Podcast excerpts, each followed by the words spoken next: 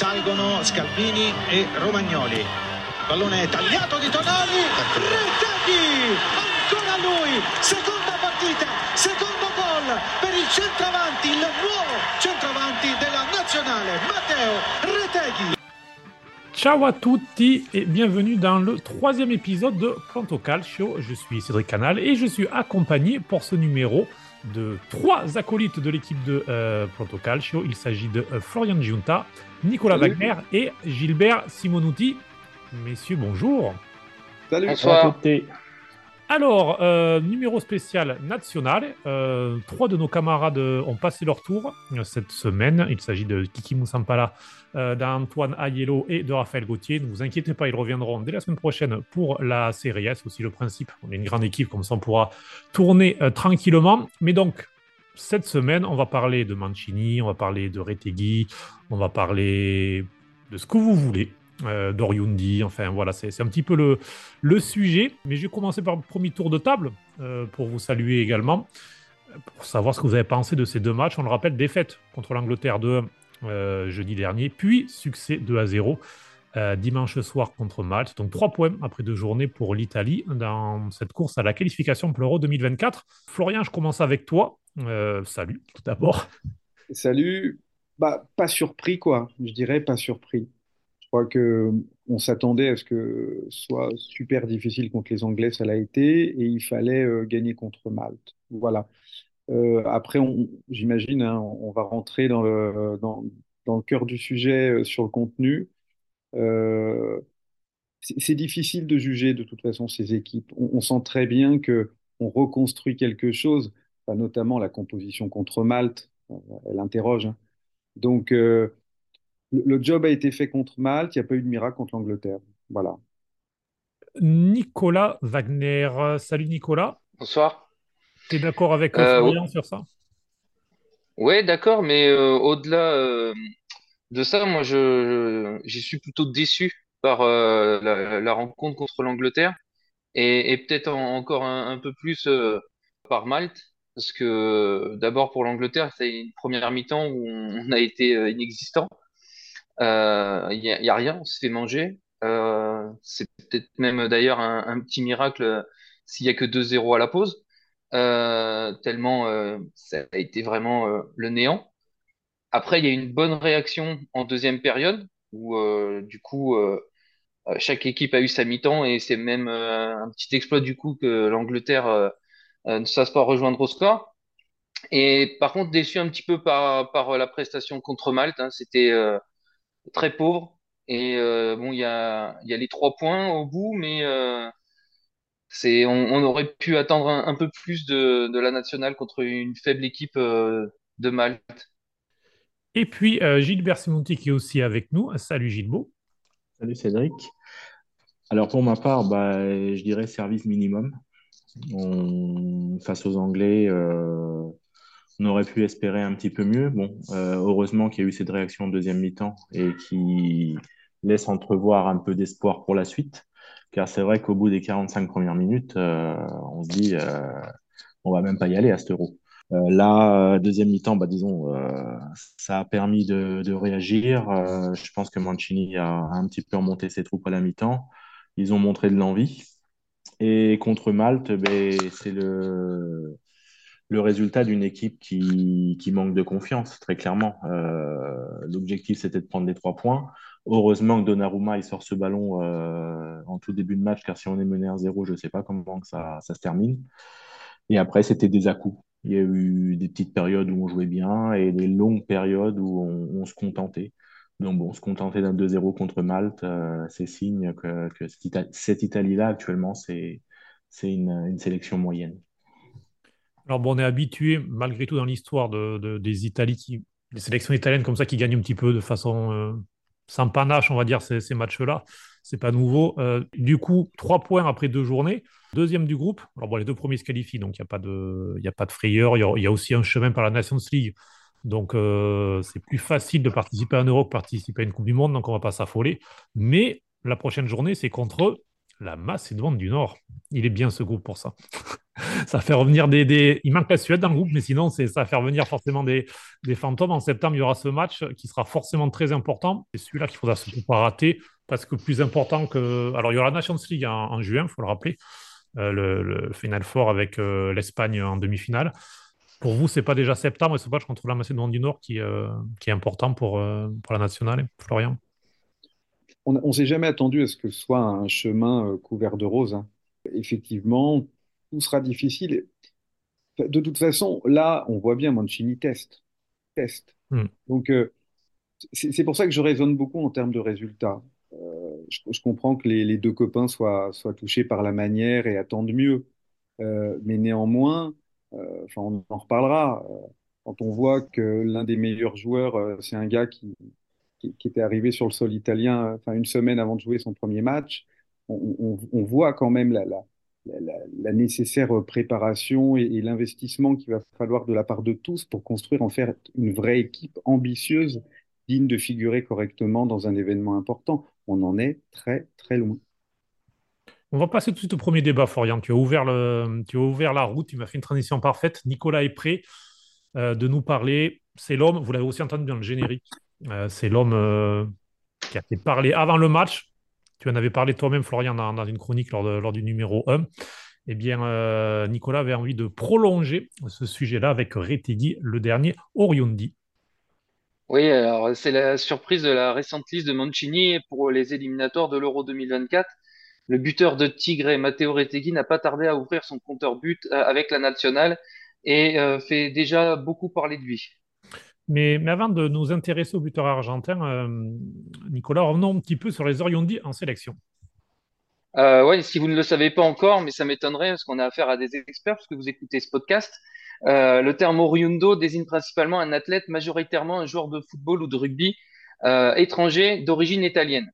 depuis 1914, date de la première apparition d'un oriundo avec la tunique azzurra. il s'agissait de Eugenio Mosso du Toro, euh, pas moins d'une cinquantaine de joueurs ont évolué avec la tunique euh, nationale italienne. Si le phénomène s'est amplifié à la fin des années 20 par la volonté politique et propagandiste de Mussolini, désireux d'avoir une nationale et gagnante, les différents changements de législation de la FIFA ont durci les règles et les Oriundi ont connu une traversée du désert après la Coupe du Monde 62, fatale à plusieurs excellents joueurs comme l'Argentin Omar Sivori ou encore le Brésilien José Altafini, plus connu sous le nom de Mazzola. Et en effet, euh, après la débâcle de 1966, hein, euh, notamment contre la, Corée du Nord, les instances interdisent purement et simplement les étrangers provenant des championnats étrangers, et ce jusqu'à 1980, après le scandale du Toto Nero. Oui, et si les étrangers font leur grand retour en Italie, ce n'est pas le cas des Oriundi. En effet, il faut attendre la sélection de Mauro Camoranesi en 2003 pour voir la liste s'agrandir. L'Argentin devint l'un des Oriundi les plus connus grâce à son titre de champion du monde de 2006. Le, le premier depuis Gaeta, Guarizzi, Monti et Orsi en 34 et Andreolo en 38. Avec l'assouplissement du règlement, de nouveaux Oriundi endossent le maillot italien. Parfois avec de la réussite comme Thiago Motta, parfois dans l'anonymat comme Christian Ledesma. Récemment, Giorgino, Emerson Palmieri et Raphaël Toloi perpétuent la tradition en remportant l'Euro 2020. Les sélections de joueurs comme Roberto Soriano, Nicolas Sanson ou encore Vincenzo Griffo, tous nés en Allemagne, inaugurent une nouvelle ère pour les Oriundi, puisque d'habitude, ils venaient quasiment tous d'Amérique du Sud. D'ailleurs, des joueurs qui tiennent particulièrement au cœur de Paulo Del Vecchio, que l'on salue, qui aurait dû être avec nous, avec sa squadra diaspora. Euh, il est retenu ce soir par un match, donc il n'est pas là, mais voilà, c'est des noms qui euh, ils ont tous euh, le maillot de la squadra diaspora. Mais revenons à la convocation de Retegui, Nicolas. Retegui qui renoue avec cette tradition. Est-ce que tu peux nous en dire un petit peu plus sur le buteur italo-argentin?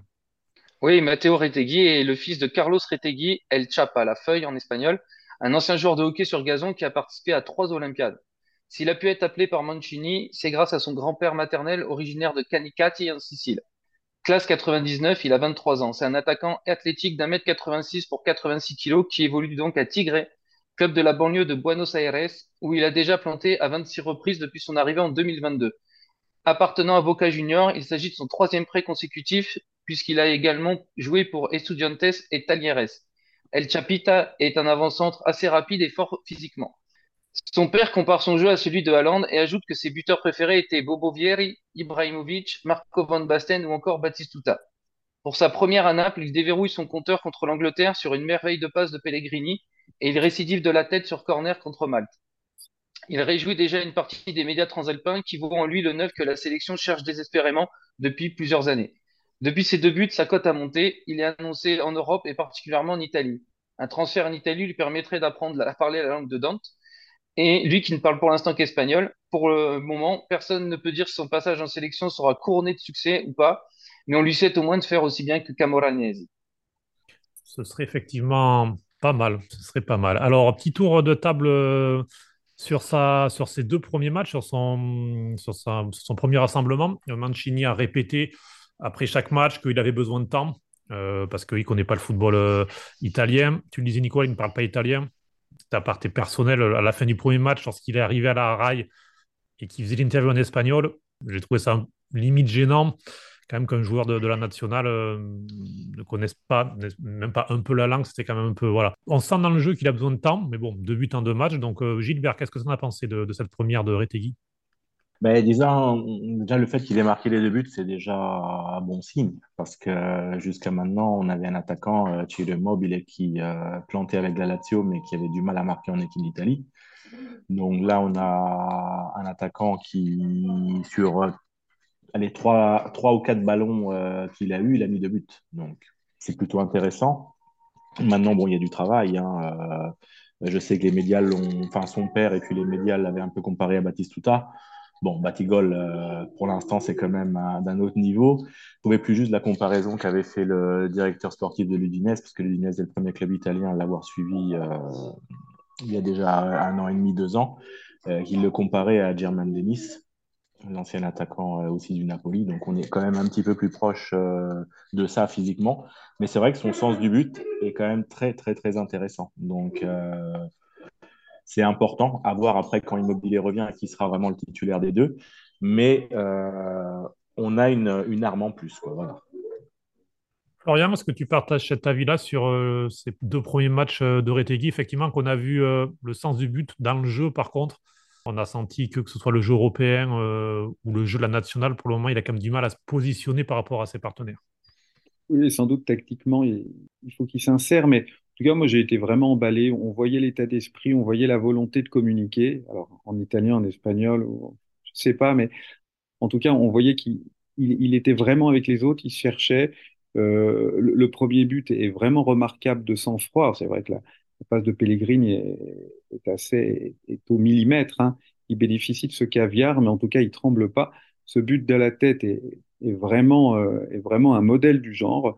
Euh, moi, ce, garçon euh, m'emballe bien. Voilà.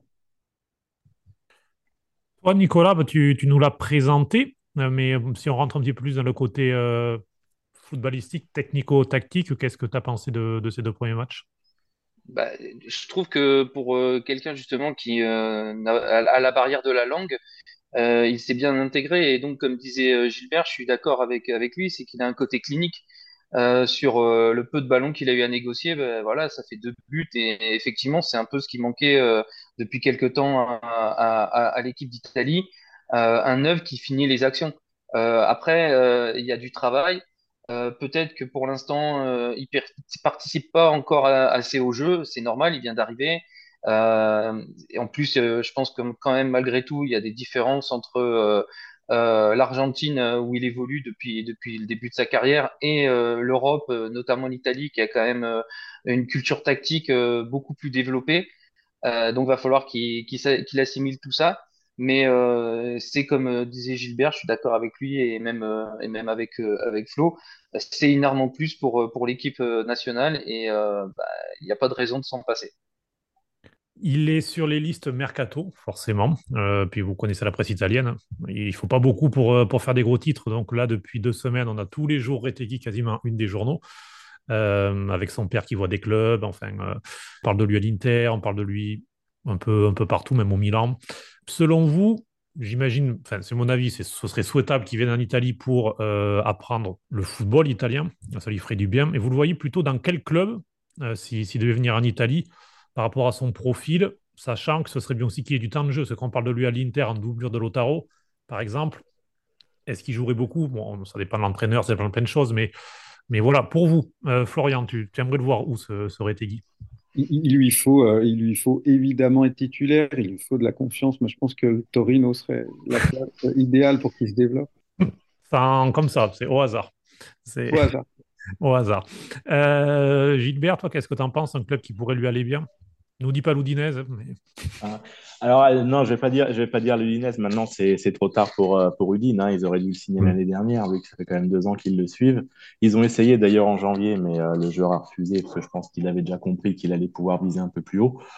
maintenant, oui, je rejoins un peu Florian. Il lui faudrait un club qui joue, qui, peut, qui est aux portes de l'Europe ou qui joue l'Europe, où il est titulaire, où il montre vraiment ce qu'il est capable de faire, qui mette c'est 15-20 buts, et puis qu'après, derrière, rejoindre un, un, grand club, mais comme titulaire. Parce que si c'est pour aller à Milan faire le doublure de Giroud ou à l'Inter faire la doublure de Lotaro, ça va être un peu compliqué. Maintenant, moi, ce qui m'embête un peu, c'est que vu qu'il a déjà marqué des buts en équipe d'Italie, euh, il va être gourmand euh, au niveau club, il va certainement être un peu gourmand au niveau salaire. Donc, il y a très peu de clubs italiens qui vont pouvoir se l'offrir et lui offrir du temps de jeu. Mais c'est vrai que j'aimerais bien qu'il vienne en Italie plutôt que d'aller en Espagne euh, ou, au Portugal. Quoi, voilà. Nicolas, je te demande la même chose et je, je, m'insère en proposant un club, la Fiorentina. Qu'est-ce que tu as Est-ce que tu as mieux? Bah, oui, j'ai mieux, mais euh, du coup, euh, fallait pas dire l'Oudinez. Mais bon, ça serait plutôt dans le cadre où euh, il viendrait à, l'Inter ou au Milan et il serait prêté un an pour, tu sais, pour s'adapter au championnat. Et en plus, euh, Loudinez, euh, c'est pas Gilbert qui va me contredire, a l'habitude de valoriser ce genre de joueur. Donc, euh, ça serait un deal win-win pour tout le monde. Mais après, voilà, je, je souscris aussi au fait que euh, les, les, demandes salariales vont peut-être être un peu trop importantes. Et le problème, c'est que ce genre de joueur-là, avec la puissance financière d'un club de PL, peut aussi très bien s'envoler en, Angleterre et on le reverrait jamais en, en Italie. Mais le schéma idéal pour moi, ça serait ça. Ça serait l'Inter ou Milan qui soit prêté euh, dans un club comme l'Udinese ou la Fiorentina, et ce genre de club. Clubs euh, qui sont entre 10 euh, et, et, la cinquième place à peu près, et qui peut lui permettre de s'épanouir tranquillement, d'apprendre la culture tactique italienne et, d'être titulaire, de, montrer ce qu'il sait faire, parce que a priori, c'est un, buteur. Donc pourquoi pas le faire en Serie A. Voilà, Talenta, on n'en a pas parlé avec Gasperini, ça pourrait être, euh, ça pourrait être sympa aussi, ça peut être un profil euh, plutôt intéressant. Pour, euh, prolonger, terminer ce débat, c'est un Oriondi assez particulier, on l'a dit, puisque certes, il n'est pas né en Italie, mais il n'a jamais vécu en Italie, il ne connaît pas la langue, c'est quand même un cas assez particulier. Mancini s'est fait un petit peu taper sur les doigts, puisque en 2015, il disait que pour lui, euh, enfin voilà, il fallait être, euh, il fallait être en Italie pour jouer en sélection. Et quand on lui parlait des Allemands, euh, qui avaient des, des joueurs d'origine turque, il disait oui, mais bon, ils sont nés en Allemagne, ils parlent allemand. Cette volte-face de Mancini, pour vous, c'est quoi? C'est il évolue dans sa, dans sa réflexion, il est juste pragmatique et, voilà, il, lui, il veut gagner, donc on, va dire, on va dire que tous les moyens sont bons. Florian? Je ne sais pas pourquoi il le dit, mais en tout cas, heureusement qu'il change. Très franchement, alors je ne vis pas en Italie, mais je, suis assez mal à l'aise hein, vis-à-vis de cette question et vis-à-vis des réserves. Euh, je, connais la, tâche euh, du fascisme vis-à-vis des Oriundi et effectivement, beaucoup de personnes de bonne foi ont des réserves parce que ça, rappelle une période, euh, une sale période. Néanmoins, je suis parfois un peu choqué de la réaction de certains en Italie qui ne voient en eux que des Italiens de papier et euh, la culture, ça s'acquiert. Ce, ce, grand-père sicilien, il l'a pas volé. Mm. Son passeport italien, il l'a pas acheté. J'espère, pour répondre à ta question, que Mancini, il évolue dans ce sens-là. Et, euh, et ce, serait, euh, ce serait accepter une vraie richesse. voilà, puis on le rappelle, hein, ce pays qu'on aime tant, il vieillit. Et il faut aussi peut-être qu'ils se disent que les ressources sont ailleurs que dans la botte. D'ailleurs, euh, la moitié quasiment des Argentins euh, sont d'origine italienne, hein, puisqu'il y a eu une grande vague euh, migratoire entre fin du 19e et, première moitié du 20e siècle. Et donc, voilà, il y, a, aussi beaucoup d'Italiens, d'autres parts, en Uruguay, au Brésil, mais le, principal pays, c'est l'Argentine. Je vous propose, à moins que vous ayez quelque chose à rajouter sur ce débat, je vous propose de, de passer au deuxième débat. C'est un peu un prolongement, euh, Florian, c'est toi qui vas garder la main puisque ben, toi, tu voulais t'intéresser à une question sur les attaquants, parce qu'on en parle quand même beaucoup euh, autour de la nationale, c'est vraiment le point faible, et surtout, ben, qui sont les derniers grands attaquants qui ont fait gagner la nationale. Et oui, depuis que l'actu de la nationale refait surface, forcément, la question du déficit d'attaquants italiens occupe les esprits. Alors je me suis demandé depuis quand un Italien n'avait pas fait gagner la sélection. Alors la réponse, la réponse, vous l'avez? Paolo Rossi, 82. Magnifique. Paolo Rossi, Mm. 82. Il y a plus de 40 ans. Alors, son réveil dans les matchs à élimination directe, ses six buts ont indiscutablement permis à l'Italie de s'adjuger le titre de champion du monde. Personne après lui n'a été si décisif pour permettre de choper un titre. Alors, l'Euro 2020 remporté par les Ragazzi Mancini, alors sur les 13 buts inscrits, c'est beau, c'est bien 13 buts, mais 10 sont marqués par 5 joueurs, Chiesa, Pessina, Insigne, Immobile, Locatelli. Donc, Pessina avec deux buts est aussi déterminant qu'Immobile. Voilà. Le mondial 2006 est marqué par les inconnus autour de Totti. hein, vous vous souvenez, Totti, euh, opération chirurgicale peu avant le mondial. C'est celui sur qui euh, Marcello Lippi comptait pour faire basculer les matchs. Alors, il marquera le tir au but contre l'Australie seulement. On a deux buts pour euh, Luca Toni, qui était, euh, on se le rappelle, le capo caponiere de Serie A avec la Fiorentina, hein, 31 buts à l'époque. Finalement, il sort un mondial moyen. Le regret de ces dernières années, son nom, là aussi, vous l'avez sur les lèvres.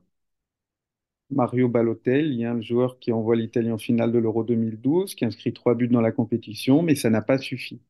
Et un Mario Balotelli qui, s'est encore, euh, qui a encore fait acte de candidature, juste pour l'insérer. Pour lui, il est, il est toujours sélectionnable. Et qui sait? Hmm.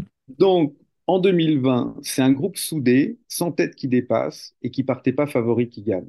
On n'a pas besoin d'un immense attaquant quand chaque joueur maîtrise son rôle et qu'on a le bon général.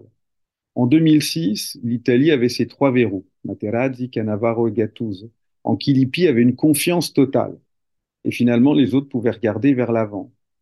On n'est pas obligé d'avoir un attaquant ultra dominant pour gagner une compétition. Heureusement, le foot, c'est plus compliqué. C'est plus compliqué et c'est aussi pour ça qu'on en parle avec passion. Euh, Gilbert, je vais commencer par toi sur ça, sur euh, l'absence de grand attaquant depuis euh, ben maintenant 40 ans, ce qui, parfois est pointé du doigt dans l'absence de résultats, parce que dès que l'Italie ne marque pas, on dit c'est parce qu'il n'y a pas d'attaquant. Mais Florian vient de nous montrer que l'Italie s'est aussi gagnée sans un buteur. Tout est possible, hein, la preuve, lorsqu'on a eu euh, Paolo Rossi qui, qui nous fait gagner la Coupe du Monde en 82, il ne faut pas oublier que Bearzot euh, a laissé euh, Pruzzo, qui était le capocannoniere, à la maison. Euh, en 2006, donc, euh, c'est vrai qu'on gagne sans un attaquant qui marque beaucoup de buts, mais on va quand même relativiser. Euh, on y va avec Tony, Gilardino et Inzaghi. Euh, c'était quand même d'un niveau euh, top top. Et en effet, l'Euro 2020, euh, c'est le, le groupe qui a fait la différence.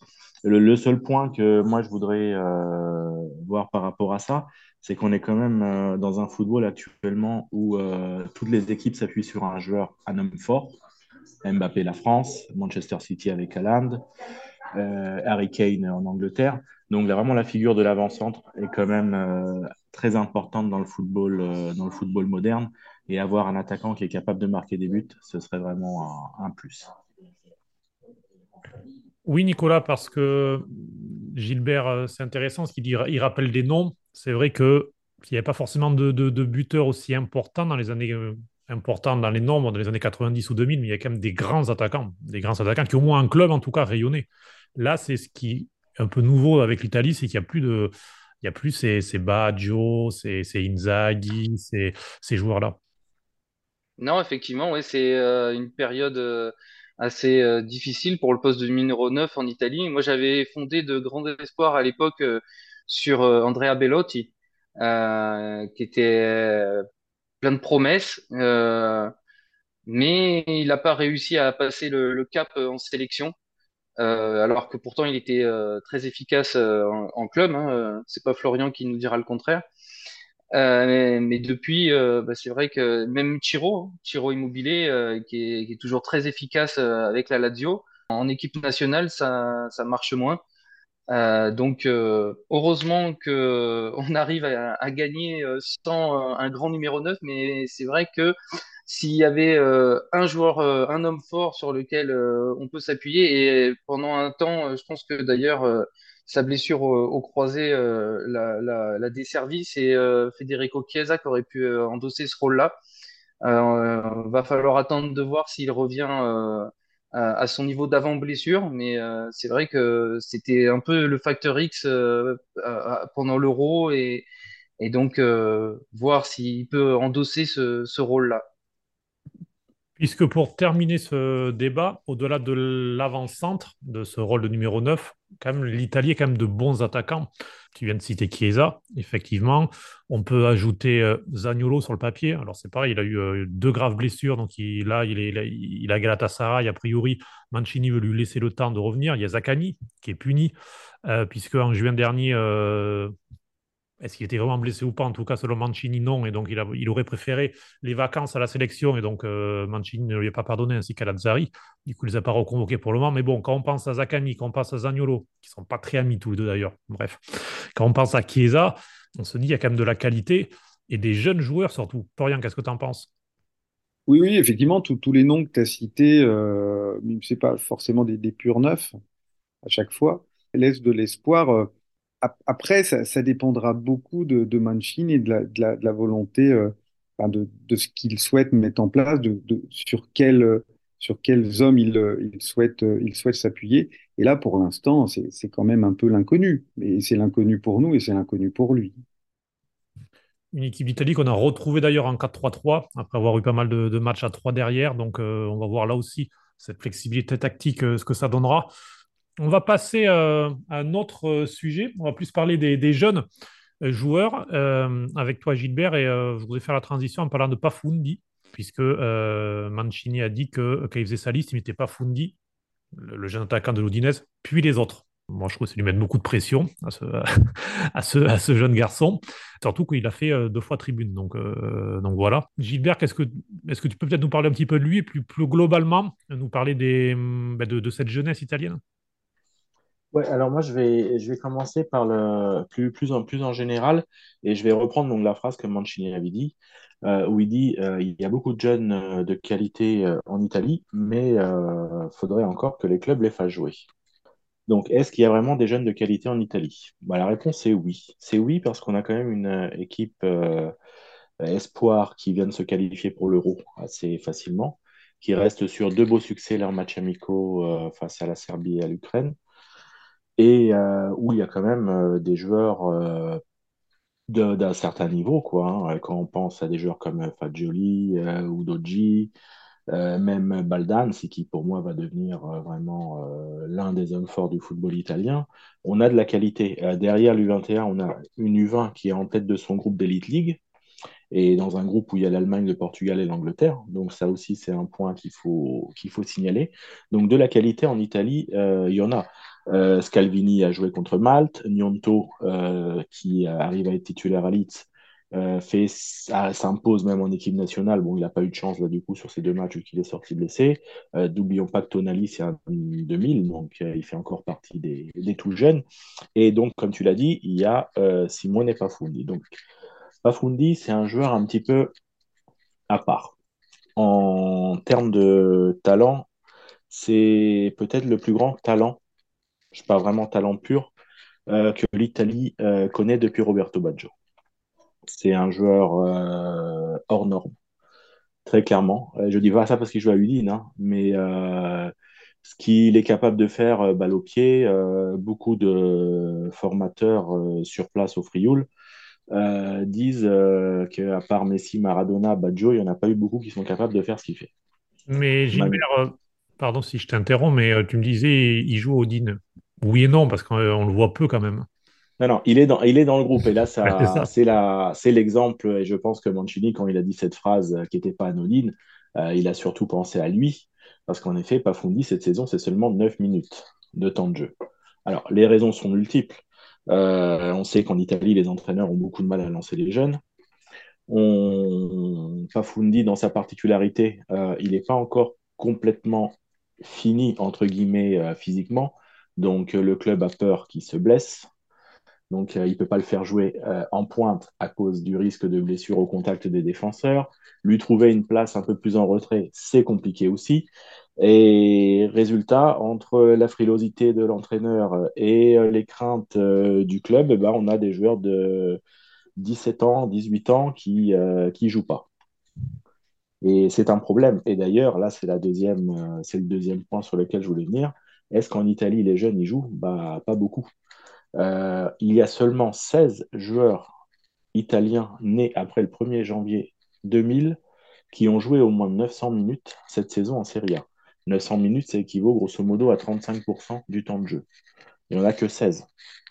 Donc euh, le taux est vraiment très faible. Et, euh, ça pose, euh, et ça pose des problèmes du coup, parce que euh, ces joueurs qui ne jouent pas, bah, ils ne peuvent pas se tester.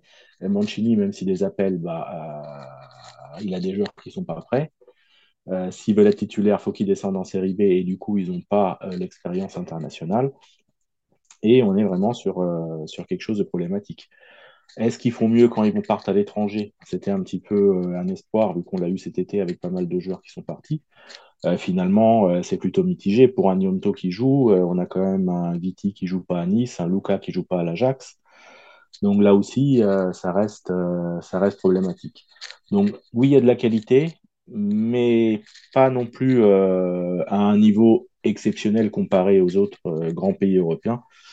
Et en effet, et en plus, si on ne les fait pas jouer, c'est problématique. D'où après certainement le passage à aller chercher des Oriondi derrière. Et comme j'ai envie de. Comme ça, je suis un petit peu taquin avec Mancini. 2015, euh, il a vu cette sortie sur, euh, sur les Italiens euh, qui, voilà, qui doivent être nés en Italie. En 2015, il avait fait une équipe de l'Inter avec zéro Italien lors d'un match. Donc, pourtant, quand je ne vous rappelle pas la, composition parce que ça, ça, pourrait ramener des cauchemars aux, tifosi nerazzurri qui, qui, nous écoutent. Ce n'était pas que des grands noms importants hein, sur, la feuille de match. Donc, là aussi, il est passé d'entraîneur à sélectionneur, donc il voit les choses euh, différemment. Euh, peut-être pour devenir un petit peu plus euh, sérieux, Florian, Nicolas, le problème, c'est selon moi un problème et culturel, un problème de structure. Structure parce que Gilbert le disait, ils ont 18-19 ans, ils peuvent jouer en Primavera jusqu'à 19 ans. Après, il n'y a plus rien pour les. Donc, c'est soit être prêté en série B, série C, soit être remplaçant. Il n'y a pas d'équipe U23 euh, ou de réserve, comme c'est le cas en France, en Angleterre, en Espagne, euh, en Allemagne. Enfin voilà, il n'y a pas. Il y a pour euh, une équipe U23, c'est possible. Seule la Juventus l'a fait il y, a, il y a 4 ans maintenant. Mais voilà, c'est peut-être ça aussi le problème. Nicolas. Oui, la Juventus qui joue actuellement en série C dans le groupe A et ça marche pas forcément super pour eux. Euh, bah ouais, c'est effectivement c'est un problème de d'avoir euh, ces jeunes euh, et de pas les faire jouer et du coup euh, c'est préjudiciable pour toute la chaîne jusqu'à la sélection puisque on, on, vient bien de l'expliquer les, les jeunes ne jouent pas et même un Skamaka qui avait déjà une une position un peu établie avec, avec, ce qu'il avait fait à, à solo ne joue pas forcément plus à West Ham où il est très peu utilisé et, où il joue principalement en, en Conference League. Euh, donc, euh, ouais, c'est un, problème de structure, c'est un problème euh, certainement euh, culturel, mais euh, va falloir changer tout ça parce que sinon, euh, on va se retrouver rapidement à la traîne et Didier Desoriondi ne sera pas forcément tout le temps une solution pour renforcer l'équipe nationale. Surtout que l'Argentine réplique aussi, la question Oriondi, on l'a pas évoqué, mais eux aussi convoquent des joueurs italo-argentin, euh, hispano-argentin. Exemple Carboni euh, de, l'Inter qui a été convoqué, convoqué depuis maintenant six mois à peu près, alors qu'il a une 30-40 minutes de, temps de jeu en Serie A. C'est un petit peu le, contre-exemple. Ils, essaient de verrouiller aussi les, jeunes joueurs. Euh, Carboni qui est né en Italie, donc c'est. Florian, toi, qu'est-ce que tu en penses justement au débat ouvert par, par Gilbert? Non, j'apprends des choses en vous écoutant. Hein, pas de pas d'apport supplémentaire et seulement donc selon vous, euh, si on contraignait les clubs de Série A et de Série B à avoir une équipe U23, vous pensez que les choses iraient mieux?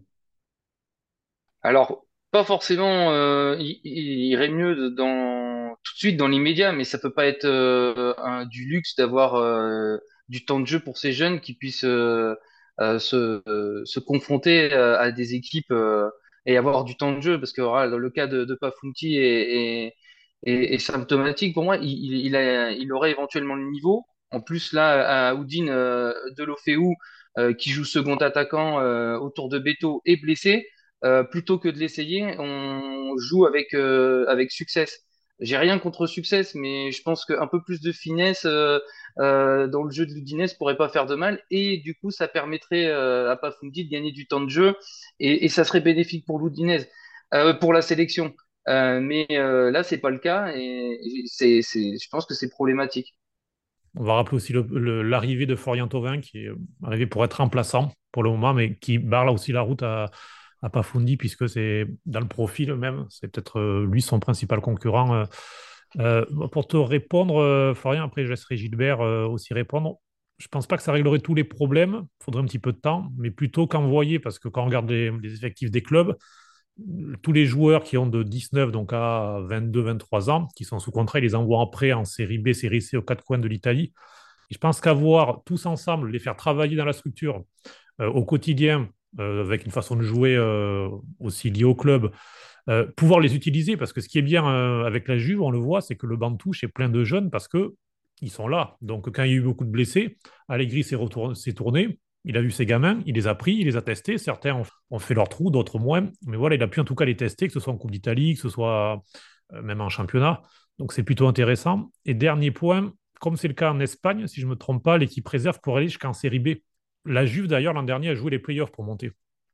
Cette saison, ça se passe moins pour eux, mais potentiellement, la Juve pourrait monter en série B, donc avoir une équipe réserve d'un bon niveau. Parce que si ton équipe est en série B, plutôt qu'envoyer tous tes gamins en prêt, en série C ou même en série B, tu les as déjà en deuxième division avec la possibilité de les intégrer. Pour moi, c'est une bonne chose. Après que les clubs aient refusé, euh, il y a l'histoire d'argent, l'histoire de structure. Parce qu'il faut obliger pour jouer en série C, il faut quand même avoir un stade euh, avec enfin, un règlement, avec règlement et compagnie. La plupart des clubs ne l'ont pas. Euh, je prends l'exemple de l'Inter que je connais bien. Déjà, l'équipe féminine joue à Sesto, qui est un club de série C.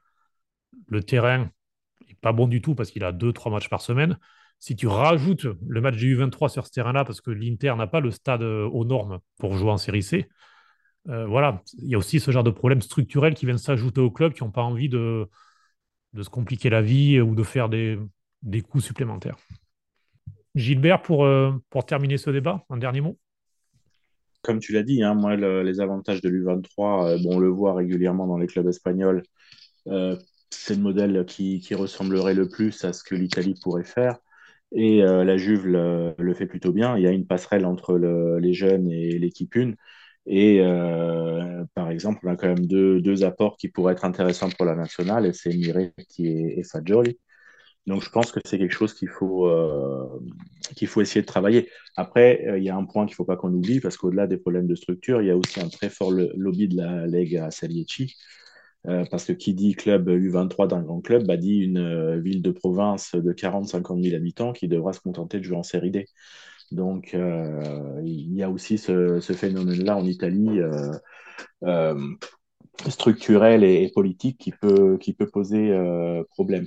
Alors, je ne sais pas, par contre, pour finir sur ça, une chose que vous avez entendu, vous l'avez entendu il y a quelques jours, le ministre euh, des Sports italien a proposé à ce qu'une partie des, euh, des droits TV soit euh, reversée au club en fonction du nombre de jeunes joueurs formés en Italie mis sur le terrain. Alors, il parle d'un pourcent de 5%, hein, ce qui n'est pas énorme, mais ça pourrait être une piste à explorer parce que si les clubs ne veulent pas le faire d'eux-mêmes, peut-être essayer un petit peu de les, de aider à aller dans ce sens-là. Je ne sais pas si on y arrivera ou si quelque chose se passera, mais en tout cas, euh, il y aurait une certaine volonté politique d'aider un peu l'équipe d'Italie. Mais la proposition du ministre Abodi, c'est un peu ce qui se passe en série C. Il y a une partie des, euh, recettes données par, euh, qui, viennent aussi de, de, sur l'utilisation des, des jeunes Italiens. Et d'ailleurs, tu le disais justement, c'est vrai qu'il y a le lobby de, des clubs de série C qui, certains pourraient disparaître. Il y a aussi beaucoup de clubs de série C qui, profitent un peu de, pouvoir avoir des, jeunes joueurs prêtés euh, comme cela, souvent sans même payer le salaire. C'est le club pro qui, euh, qui prend tout à sa charge. Donc voilà, il y a aussi beaucoup de, de, petits clubs qui, pour qui le système actuel, en tout cas, est, est plutôt intéressant. Oui, l'année dernière, euh, dans l'effectif de Pordenone, il y avait le petit Nicolo Cambiaggi qui appartient à l'Atalanta et qui est prêté cette année à, Empoli et qui est, a, fait une, super saison. Et d'ailleurs, maintenant, joue en, Serie A cette année. Et c'est un exemple parmi tant d'autres parce que des, des joueurs prêtés dans, dans, les divisions, à la troisième et quatrième division italienne, il y en a pléthore. Et c'est la transition presque que Cambiaghi, moi, je, l'ai pris cet été au Fanta Calcio. Et un joueur comme ça de fin de, de tour, hein, pour, pour être franc, hein, je, je connaissais son nom, mais voilà, je n'étais pas expert comme toi sur lui. Et puis maintenant, des fois, je le mets titulaire parce que c'est vrai qu'il met des buts et tout. Enfin, il s'est vraiment révélé. Pourquoi transition? Parce qu'on va finir quand même avec un petit tour de pronostic Serie A euh, sur le week-end qui arrive, puisque après deux semaines, après deux semaines, enfin, la Serie A revient. moi aussi, j'aime beaucoup le, foot de sélection. Mais voilà, là, on va voir au mois d'avril euh, avec euh, Coupe d'Italie, demi-finale aller-retour, Coupe d'Europe, quart de finale aller-retour. Championnat, il va y avoir 10 matchs euh, par, pour les clubs pour la Juve et l'Inter, 8 pour, pour l'AC Milan et Naples. On va commencer par ce match-là pour les pronostics, messieurs. On va donc commencer par le choc pour le Napoli et Milan qui se jouera dimanche soir, 20h45. C'est l'affiche de la journée à 10 jours de leur retrouvaille en Ligue des Champions ce sera Milan-Naples en Ligue des Champions pour euh, le quart de finale euh, aller. Alors, je commence par toi, Florian. Comment tu vois ce match? Comment ça va finir? Naples 3-1. Euh, Gilbert? 1-0 pour le Napoli. Nicolas? Moi aussi, je vois une victoire du Napoli. Par contre, je ne m'avance pas à, donner un score. je vais dire un partout. Ce qui ne change pas grand-chose à la Lusco des taux, mais bon. Ensuite, euh, on va pouvoir parler du match qui va clore cette journée entre Sassuolo et Torino. Deux équipes qui, euh, jouent plutôt bien. Ça pourrait nous proposer un beau spectacle. Euh, je terminerai par toi, Florian. Je vais, d'abord écouter tes petits camarades. Gilbert Moi, je vois un petit, un petit match nul. Allez, un but partout. Nicolas Oui, pareil. Match nul. Deux bonnes équipes, ça va se neutraliser. Florian Sassuolo sur une bonne dynamique à domicile. 2-1 pour Sassuolo. Tu es en train de gouffard, on le sait, mais, bon. Moi, je vais aller à contre-courant. Le Sassuolo dans une bonne dynamique, mais je sais, il y a tellement de, hauts et de bas dans cette équipe. D'ailleurs, comme le Torino, c'est deux équipes qui sont très dures à pronostiquer parce qu'elles peuvent faire un énorme match et la semaine d'après totalement être absent. Donc, je vais dire, euh, je vais dire 2-1 Torino. Et puis pour terminer, si on terminait, si on terminait par un Monza Lazio, dimanche à 15h. Monza qui gagne euh, quasiment toujours lorsqu'elle joue le dimanche à 15h. D'ailleurs, c'est une petite statistique. Alors, je ne sais pas si elle a été confirmée, mais avant la, trêve euh, internationale, il, ne gagnait que le dimanche à 15h. Donc, les sont à domicile. Euh, qu'est-ce que vous en pensez, Gilbert? Un match, comme on dit au Toto Calcio, il faut mettre les trois résultats là. Mais allez, je vais, je vais, me lancer. petite surprise, victoire de Monza 2-1. Nicolas? Ouais, je vais suivre Gilbert. Je pense que Monza à domicile euh, peut être pas mal. La Lazio est assez irrégulière. Ils peuvent tomber dans le piège. Florian? Deux partout. Et moi, je vais dire, euh, je vais dire 2-0 Monza. On va arrêter là avec ces trois pronostics. C'est un plaisir de faire cet épisode national et avec vous. Euh, on sait que c'est quelque chose qui, qui, est souvent demandé euh, par, les passionnés de, football italien, d'avoir euh, aussi du, décryptage, non pas seulement sur les clubs, mais aussi sur la sélection. Euh, j'espère que ce numéro vous plaira. N'hésitez pas en tout cas à vous abonner sur les divers canaux de podcast, que ce soit Spotify, Apple Podcast, Deezer, on est un petit peu partout. À commenter sur Twitter, à nous dire ce que vous en pensez surtout. si vous avez des idées de sujets, allez-y, avec grand plaisir. On a une équipe de, fins connaisseurs, donc euh, ils auront un, grand plaisir à, prendre les sujets et, à les traiter. Et puis aussi des conseils, s'il y a des choses qui ne euh, vous plaisent pas. Euh, n'hésitez pas aussi, on est, voilà, on est à l'écoute de tout. Florian, merci beaucoup. Merci, bonne soirée à tous. Gilbert, merci à toi. Merci à toi, Cédric, et bonne soirée à tous. Et ben Nicolas, merci beaucoup. oui, merci à vous trois et bonne soirée à tout le monde. Bonne soirée, bonne semaine foot à toutes et à tous. On se retrouve, nous, dans une semaine. Retour euh, à la Serie A et puis retour de nos camarades Antoine, Raphaël et Kiki euh, qui seront avec nous. Ciao, ciao